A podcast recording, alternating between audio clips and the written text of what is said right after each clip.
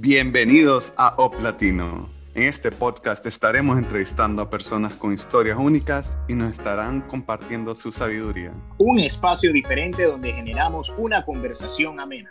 Y esperamos que puedas tomar estos consejos para mejorar tu calidad de vida. Esto es Op Latino.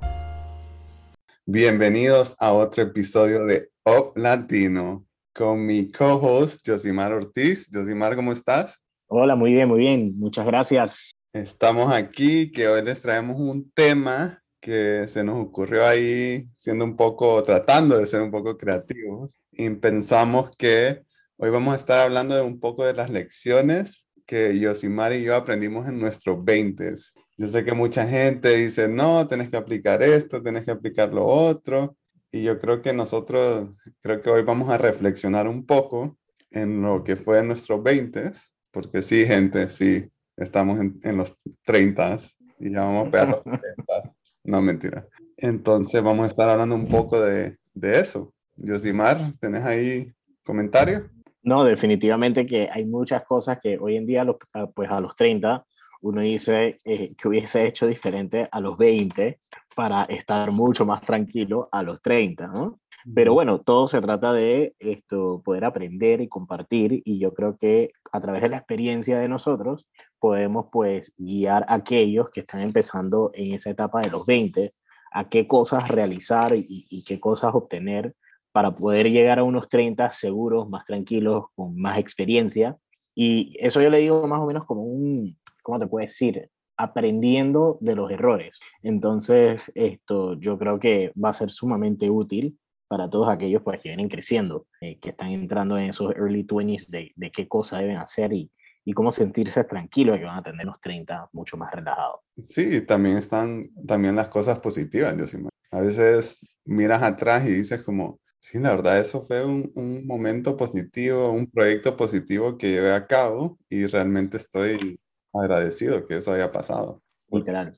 Todo el mundo habla de los errores y que no sé qué, que solo hice un, en mis 20 yo era otra persona, pero también tenemos que hablar de las cosas positivas, porque claro que hay. No, siempre va a haber dos partes de la moneda. Hay muchas cosas positivas que se aprenden en, en los 20 que también sirven de recomendaciones. Entonces yo creo que van a ser más, más que 10 recomendaciones, van a ser muchas más en el, en el podcast de hoy.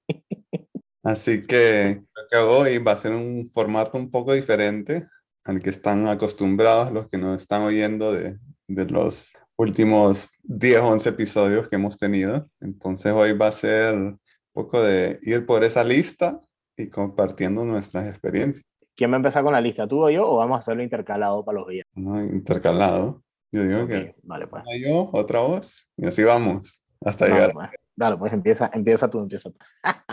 Listo. La primera que, que, yo he compartido acá es esa filosofía de, de memento mori, que tienes que acordar okay acordarte que la muerte está ahí, pues todos a, medida que pasan los días, eh, nos estamos muriendo y solo tenemos una vida. Entonces tenemos que, que tomar ventaja de eso y cumplir todos los proyectos que queremos y no dejar nada atrás, vivir con energía 100% todos los días, porque te vas a morir. Entonces, ¿qué vas a hacer? Necesitas despertarte y cumplir esos proyectos. Una vez yo leí un libro que te hacían una pregunta. Imagínate que tú estás en tu funeral. ¿Cómo quieres que las personas te recuerden? Y es una pregunta que te hace reflexionar y ahí te das cuenta como también como ese día va a llegar y qué quiero hacer yo en mi vida. Así que eso es algo que pues yo nunca pensé en mis 20.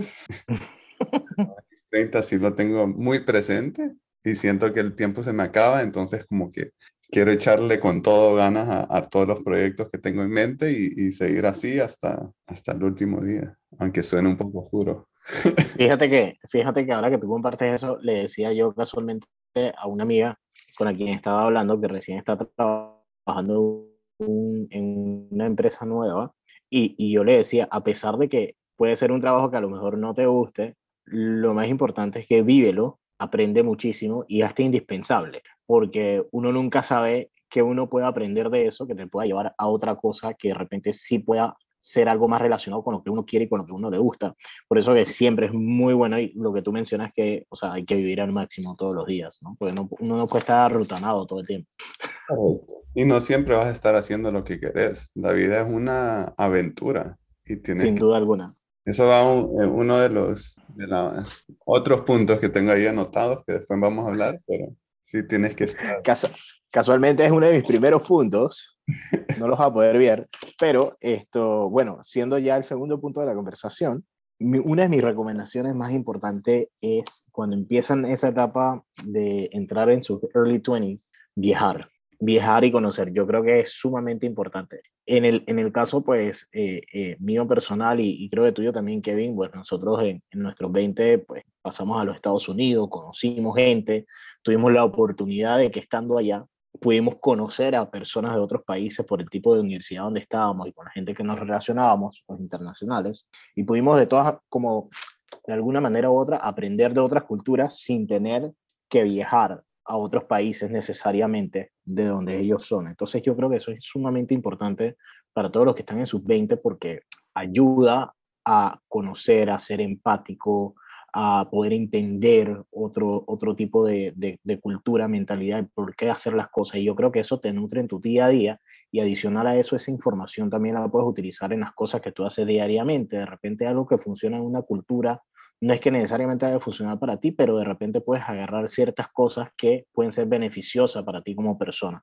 Entonces, a través de eso, pues también uno crece y, puede implementar eh, una manera de pensar distinta que pueda ser beneficioso para todo el mundo porque puedes comprender a los demás. Yo creo que eso es sumamente importante. Correcto, y, y aprendes mucho de, de, por ejemplo, este día que para digamos que en nuestra cultura no, no significa nada, para ellos ese día significa como todo, por ejemplo. O si no, en la manera que comen, tal vez tú estás acostumbrado a comer tres veces por día y ellos están... Esa es la mejor parte de conocer otras culturas. La comida. la comida. Y, y, otras cosas, pues. Eso te abre la mente, definitivamente. Sin, duda alguna. Bueno, la siguiente que yo anoté ahí es mantener un balance. Esto lo digo porque yo he notado muchas personas que, digamos, en sus 20 se enfocaron solo en su trabajo. y solo en su trabajo, no les importó sus amistades, su familia. Entonces llegan los 30 y es como, creo que perdió todo este tiempo porque mi prioridad fue el trabajo y todo lo demás lo puse al lado. Y realmente yo nunca he sido así. Yo siempre he tratado de mantener un balance entre tu vida personal, tu familia, ejercicio y otras cosas, porque ahí es donde yo he encontrado que, ah, o sea, sí me gusta vivir mi vida, como me gusta enfocarme la parte, en trabajo. La parte social es importante. Sí, me, gusta mantener mi, mis conexiones vivas, estar llamándolos cada, cada tiempo a ver cómo están, que no sé qué. Y, y si tú ves, por ejemplo, los estudios de las personas más felices en su, ya cuando están a la tercera edad, lo más importante es que tienen amistades de largo plazo. Sí. Y, pero también, pues, tú tienes que trabajar y tienes que, como dicen, echarle huevos a eso también. Pero yo creo que es importante tener un balance y un balance saludable, porque incluso si tú estás muy estresado porque solo pasas trabajando y no estás relajando tu mente, no vas a ser productivo. Tú, tú piensas que estás siendo productivo, pero eso no es, es muy no cierto, ¿sabes? No, y a lo, a lo, mejor mucha gente también lo usa como, como escape, como escape a, a, a, miedo a enfrentarse a una vida social o a miedo a, a, ser rechazado o a miedo a cualquier cosa. Mucha gente también lo utiliza como escape. Hay gente que trabaja hasta 16 horas en realidad y no es necesario que trabajar a ti.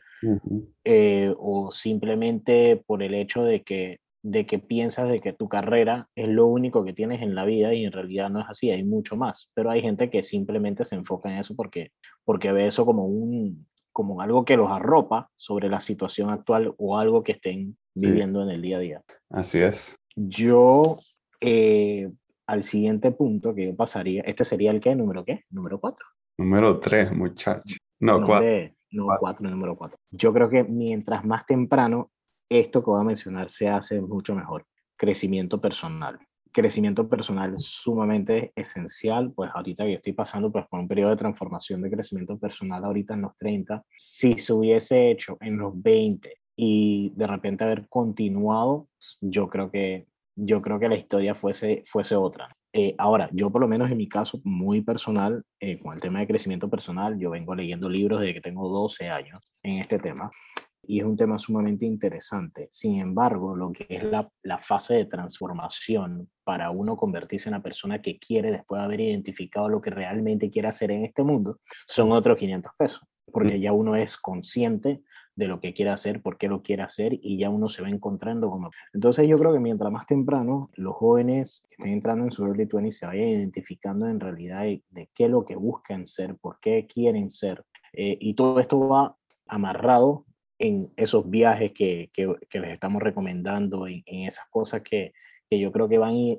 formando el carácter de cada persona. Y creo que eso pues ayuda muchísimo para cuando ya estén en una posición de que puedan decidir, bueno, esto lo puedo hacer por el resto de mi vida, ya lo hacen desde el punto de vista de que ya exploré, conocí, crecí y ahora pues puedo decir que esto es lo que voy a hacer, sin tener que arrepentirse, sin tener que, que, depender de lo que piense alguien por, por, lo que uno vaya a dedicarse en la vida. Entonces yo creo que eso es un momento de importante personal y en todas las áreas. Porque ahora, en todas las áreas, cuando uno dice en todas las áreas, no es que vas a crecer al 100% de todas las áreas, pero puedes mejorar en algunas que tengas deficiencias, como puedes sobresalir en unas que ya eres bueno. Correcto. Y yo creo que una cosa de, de que también podemos recomendar sobre, ya que estamos hablando de crecimiento personal, es que todo el mundo se equivoca y tú tienes que buscar ese feedback con las personas que trabajas y no solo con tu jefe, sino que también con, con el de al lado, porque eso te abre a lo que tú no estás viendo, como cuando no tenés autoconocimiento de los errores que estás haciendo. Si tú lo hablas con esa persona, esa persona te va a decir como, yo soy mal, pero es que vos a veces no te callas, deberías callarte como, y dejar a otra persona hablar, ¿sabes? Porque... Ya, ya no voy a hablar más, pues. Esa reunión estábamos, hablaste 40 minutos y la otra persona habló 5 porque no lo dejaste. Entonces ya es como que aprendes mucho. Yo a mí me tocó me acuerdo que yo hice una encuesta cuando recién llevaba como un año trabajando. Hice una encuesta y a las cinco personas que estaban trabajando más conmigo durante ese tiempo, completamente anónimo, les dije como, contésteme estas preguntas. Y las preguntas eran como de mi feedback, porque la compañía no te estaba dando así un feedback ni nada. Entonces yo dije, no, entonces yo lo voy a hacer. Y realmente es como que mencionaron unas cosas ahí que yo quedé como, sí, sí. ¿En serio? Pero lo tengo que procesar.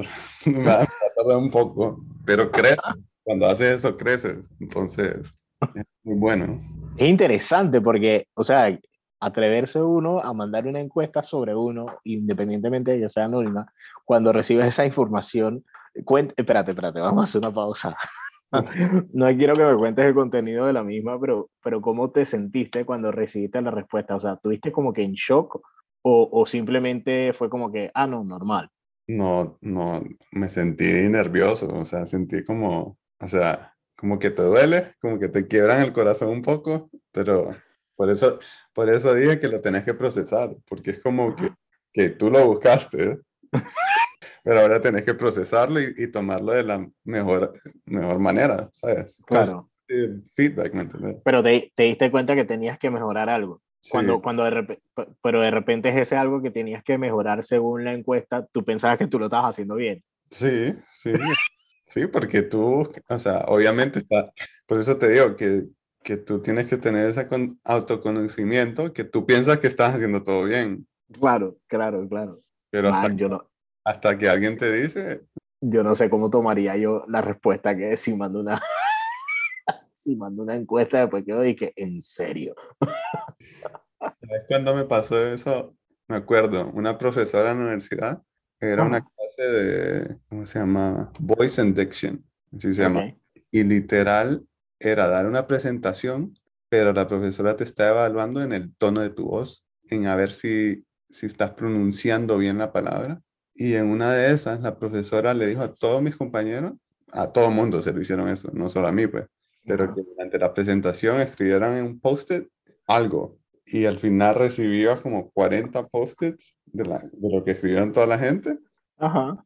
Había unos que eran como que, sí, como como buena plática, muy bien, pero habían otros como deja de, de hacer mm y eh, y después otros que no son fillers. No estás pronunciando bien, o sí, fue duro también, pero aprendes, solo así puedes aprender. Qué barbaridad. Pero bueno, eso es verdad. Eh, eh, cuando uno se enfrenta con la cruda realidad es donde uno verdaderamente aprende y hace pues, cambios para, para mejorar, que es esencial. Una de las cosas como siguiente punto que yo recomendaría definitivamente a pesar, mira, ahorrar. ahorrar, ahorrar, ahorrar. ¿En qué sentido? Hay dos maneras de ahorrar. Una manera proactiva y una manera sedentaria. Para mí, las dos son buenas. ¿Por qué? ¿A qué yo me refiero con ahorro sedentario? Ahorro sedentario es simplemente voy a sacar un porcentaje de lo que recibo y lo voy a meter a una cuenta de banco y eso no va a hacer nada, pero lo tengo ahí. Ahorro proactivo es ahorrar un propósito, eh, ya sea que voy a ahorrar para comprarme una, una casa y ponerla en renta o voy a ahorrar para comprar un carro y lo voy a flip it o lo que sea, ¿no? Pero proactivo que lo voy a sacar dinero más adelante. Y pues obviamente un ahorro para todo lo que tiene que ver con algún tipo de inversión. Entonces, ¿por qué ahorrar sedentariamente también es bueno? Porque independientemente, si no tienes la mente clara en realidad en lo que quieres ahorrar, pero no quieres gastarte el dinero, o no, no tienes la mente clara, perdón, en lo que quieres invertir, por lo menos ahorras y cuando ya decides en qué vas a invertir ese dinero, tienes un ahorrado. ¿verdad? Y no tienes que estar preocupado de que, bueno, ¿qué voy a hacer? Quiero invertir en esto y no tengo la plata. No, ya tienes la plata, puedes invertir. Eh, y pues el ahorro proactivo, pues buscar algo que te guste, que te llame la atención, que tú consideras que puedes tener eh, algún tipo de retorno, ya sea rápido, a mediano o a largo plazo. Ya eso depende de cada quien. Pero yo sí creo que es sumamente importante porque cuando uno llega a los 30, te das cuenta que hay una serie de cosas que uno tiene, uno tiene que tener para poder tener una vida cómoda eh, poder tener una, un estilo de vida que, que, uno considera que se merece y sobre todo tener calidad de vida, que es lo más importante, estar relajado, poder disfrutar, poder, si te quieres dar unos gustos, dártelo sin, sin, sin remordimiento. Y lo otro, pues, saber de que el día de mañana, si tienes algún tipo pues, de accidente, que ese es otro punto que tengo ahí, cuentas pues con los fondos necesarios para atender alguna crisis. Entonces yo creo que, que el ahorro es importante. Yo creo que eso me lleva a mi otro punto, Yosimar. Y el, el, ahorro es fundamental porque te imaginas unos mil dólares ahí invertidos desde los 20 hasta los... Hermano, nada más, nada más mil dólares en, en, algo que haya sido un boom en estos últimos años. Un Tesla, Netflix. Solamente mil, solamente mil dólares. Mm. Marca, mil dólares. Mira, imagínate, yo me gradué de la universidad que 2011, de la universidad. Si solamente mil dólares invertidos, solo mil, por decir algo, en un. Aquí no hay preferencia de términos, y, igual no conocemos y no somos financial advisor ni nada de esto. Por ejemplo, si hubiera puesto mil dólares y que en Bitcoin, solo mil. ¿Te imaginas? No, hombre. Pero bueno, por eso que hay que, hay que, o sea, antes, disculpa que te corte, pero eh, I have to stress this out. O sea, es importante de que independientemente de la situación, I can't stress this out. Si ahorita mismo no tienes pero sabes que puedes conseguir el próximo mes mil dólares, aparte, invierte los dinero, si sea Twitter, un artículo o algo que sabes que le ponen alguna inversión, ya sea busca el mercado bursátil, pues hazlo a través de esto, puedes, puedes comprar productos y sacarle el doble de eso, hazlo ahora, porque sin duda alguna, hoy en día, con todo lo que se han dado, porque no invertimos, no vendemos y vamos a tratar de depender de un salario, va a ser un esclavo del siglo XXI. No, correcto. Y tenés que ahorrar para tus proyectos también, pues. No muchos proyectos y si quieres empezar un negocio nuevo o algo así, necesitas dinero y no, no todo el mundo tiene el, la oportunidad de que sus familias y amigos tengan, dije, no, sí, tenés, te doy un, un millón ahí para que empeces tu próximo café o tu próximo restaurante. Pues. Ese es como está. Me llama muchísimo la atención el tema ahorita del boom de, de NFTs. No sé si lo has escuchado. Que es Non-Tangible Token, creo que. Algo así. Non-Fundable. Non-Fundable Token.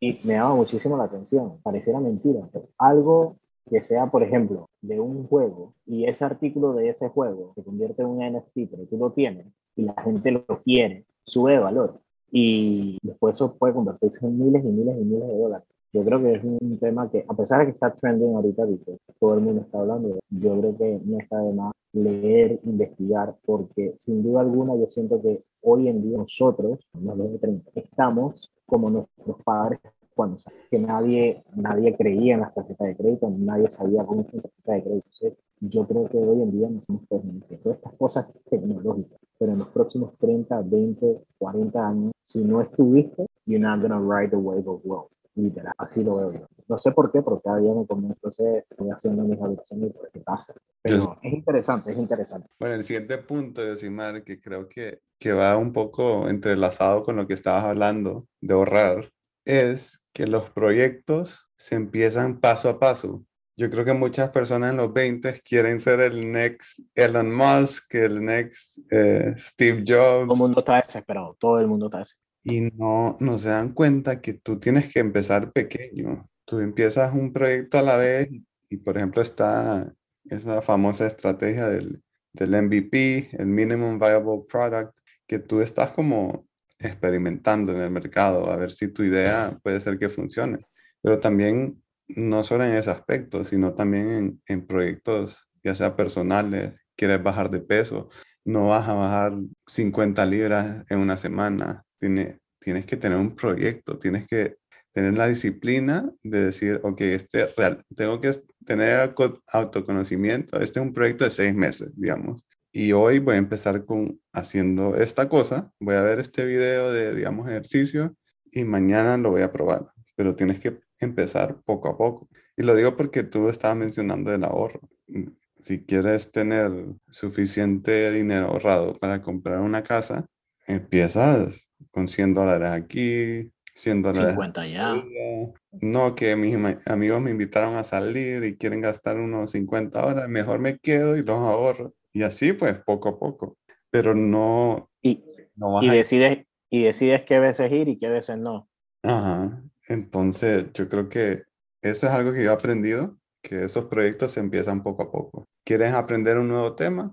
No es que mañana vas a leer y, ay, mañana soy el experto en este tema, ¿verdad? Sino que tienes que tener que algunos proyectos duran seis meses, otros duran hasta tres, cuatro años. O sea, no. Así que eso es importante. De ahí yo pasaría a esto, algo esencial y algo que mucha gente no, no, no sabe, pero mientras más joven tienes tu seguro de vida, más económico es. Imagínate, yo saqué mi seguro de vida ahorita a los, a los 33. Wow. Y la verdad que si lo hubiera, si lo hubiera sacado a los 25, 4, 23, mucho más, que ya es un monto, es un monto que pagas por el resto, es algo que te incrementa, por lo menos con el tema de y definitivamente un seguro médico. Por más chimbo que sea, por más económico que sea, por lo menos tener un seguro médico para aquellos imprevistos de salud que se presenten, porque nunca sabe, puede pasar un accidente o algo. Y parece mentira cuando cuando uno lo está pagando, a veces dice uno, ¿para qué estoy pagando esto? Necesito. Cuando se refiere al seguro de vida, se te presenta la oportunidad que quieres comprar un apartamento y no tienes seguro de vida, no es que vaya a ser un problema porque lo sacan. Dependiendo de tu edad, te va a costar mucho más. Pero teniendo un seguro médico, lo tienes también y tú dices, no me pasa nada, que no sé qué, pero en el momento que no lo pagaste un accidente, Dios no quiera, y tienes que costear todos esos fondos o, o, algo relacionado a la vida o muerte y por no tener el seguro, pues no puedes costearlo. Entonces, son cositas que incomodan pagar, pero hay que hacerlo. Muy importante. Creo que lo, lo voy a anotar en investigar, porque yo creo que tengo uno ahí, Osimar, pero no sé, ver bien ahí, porque realmente lo he dejado de por lado. No, yo creo, yo creo que es esencial, esencial. Y más cuando uno está buscando casa, propiedades y todo lo demás, eh, es algo muy importante para tener, porque eso te ayuda pues a la hora de asegurar el hipotecario. Pero y también pues pensando en, en, los seres familiares, porque uno nunca sabe, hoy estamos, por más jóvenes que sea, y Dios no quiera, no estamos. Podemos pues dejar seguro a, a nuestros familiares, a pesar de que, de que es algo material, pero algo material pues que hay a los demás. Creo que el otro, Yosimar, que yo he mencionado muchas veces en este podcast, son los hábitos. Estar consciente de tus hábitos, estar consciente de que qué son lo que los motivan y cómo cambiarlos. Porque todos acá tenemos buenos y malos hábitos. ¿Tú consideras que hay gente que no tienen hábitos? No, yo creo que todo el mundo tiene hábitos. ¿Verdad? Lo mismo, lo mismo pensaba. Yo creo que el no tener un hábito es un hábito. Por eso tienes que estar consciente de qué está motivando un hábito y también las consecuencias de ese hábito. Si tú dices como, no, hoy es lunes, hoy es lunes de donas y haces todos los lunes haces lunes de donas. Y eso... O sea, espérate, espérate, paréntesis, paréntesis, perdón, pero es que ahorita tú, estamos hablando de hábitos, pero antes de tú mencionar las donas, yo literal estoy pensando, ¿sabes? Hace rato estoy buscando el brownie perfecto y no lo encuentro. Y en mi mente estoy que tengo que dejar de pensar en buscar ese brownie, man. y, después tú, y después tú seguiste con donuts. Entonces, sí, porque la, los hábitos tienen un efecto a largo plazo en nuestras vidas. Sin duda.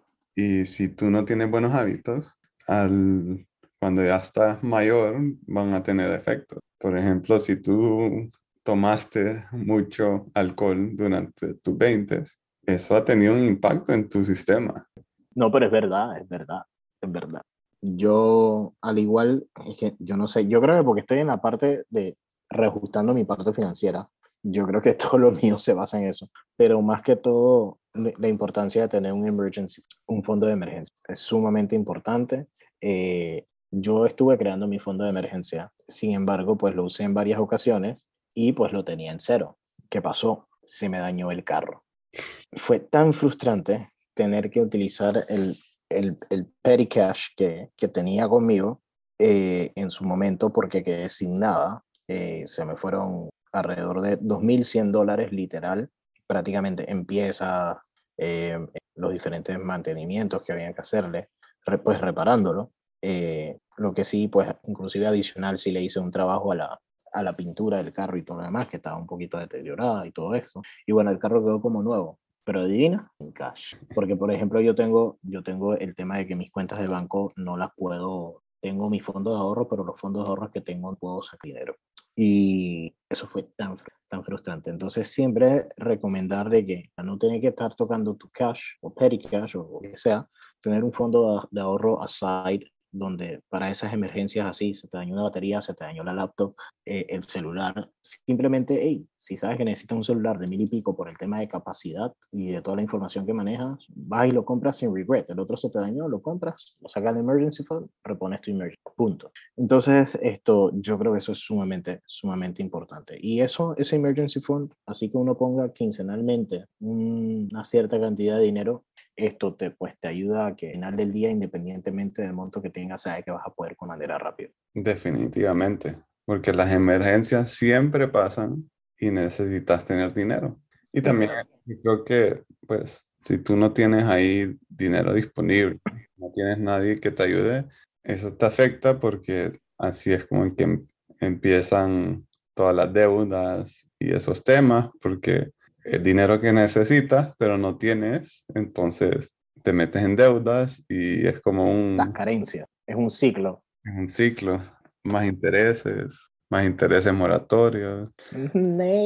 Exacto. Yo creo que el último que voy a compartir y que realmente eh, yo tuve que reflexionar para eso es que por lo menos yo, yo, yo soy un poco orgulloso y no me gusta pedir ayuda. ¿Será? no me gusta pedir ayuda y a veces me pongo a reflexionar y me pongo a pensar, si yo hubiese pedido ayuda en, en muchas eh, etapas de mis 20, ya sea en la universidad, yo era de los que yo iba a clase y yo no, yo no hablaba con el profesor, porque no, que no, yo no le voy a pedir ayuda al profesor. Eh, igual un poco cuando empecé mi carrera tampoco me gustaba ir a pedir ayuda. Yo decía, no, yo voy a buscar algo en Google y ahí lo voy a encontrar y yo me la voy a arreglar cómo hacerlo. Cuando si tú tienes ese, te quitas el orgullo y le hablas a alguien y le compartes tu historia y le dices, ¿y tú qué harías? Como, ¿cómo, ¿Cómo me puedes ayudar? Muchas, muchas, muchas personas están dispuestas a ayudarte. Y, y más cuando le preguntas a alguien que ya ha pasado por lo que estás pasando. Y te dicen cosas y vos quedas como, ¿sabes qué? Tienes mucha razón, se ve tan fácil y no se me había ocurrido. Y ya puedes ir y, implementarlo en tu vida. Fíjate que el pedir ayuda, yo he sido todo lo contrario. Yo en todo lo que necesito que, que, que no conozca lo que sea o, en lo que es, esté trabajo, pido ayuda. Y inclusive ahorita en la etapa laboral, si no hubiese pedido ayuda, imagínate, o sea, eh, es algo que es como compounding. Cuando pides ayuda, ahorras tiempo eh, y lo que el objetivo de lo que querías alcanzar se multiplica. Se multiplica de una manera tan exponencial que inclusive al pedir ayuda lo que querías hacer sale inclusive ahora mejor, porque tienes el conocimiento de otra persona que ya pasó por ahí o que conoce del tema y cuando recibes esa ayuda y lo aplicas en lo que quieres hacer, los resultados son increíbles. La verdad es que no, el, el pedir ayuda, que va, en muchas veces pues hay que quitarse esa, esa capa de, de orgullo y en, a todos, a todos nos ha pasado en algún momento que uno dice, o sea, que no, hay ayuda, pero después la cosa se pone complicada que uno como que, ah, déjame ver a quién le toco la puerta para que me ayude con esto porque, porque no lo puedo hacer solo. Así es que el, que esté allá afuera escuchando, y si tienes que pedir ayuda por cualquier situación o para poder sacar un proyecto adelante, sin pena, sin pena. Pide ayuda, promoción de pide ayuda, dos por uno, ya. ¿Para qué ponerse uno está inventando la rueda cuando ya cuando ya parte de la rueda ya están dando. Entonces es nada más ver cómo, cómo gira esa rueda y pues ahí para adelante. Correcto. Así que señores, gracias por escucharnos. Un nuevo episodio de O Platino y pa'lante, mi gente. Hasta la próxima.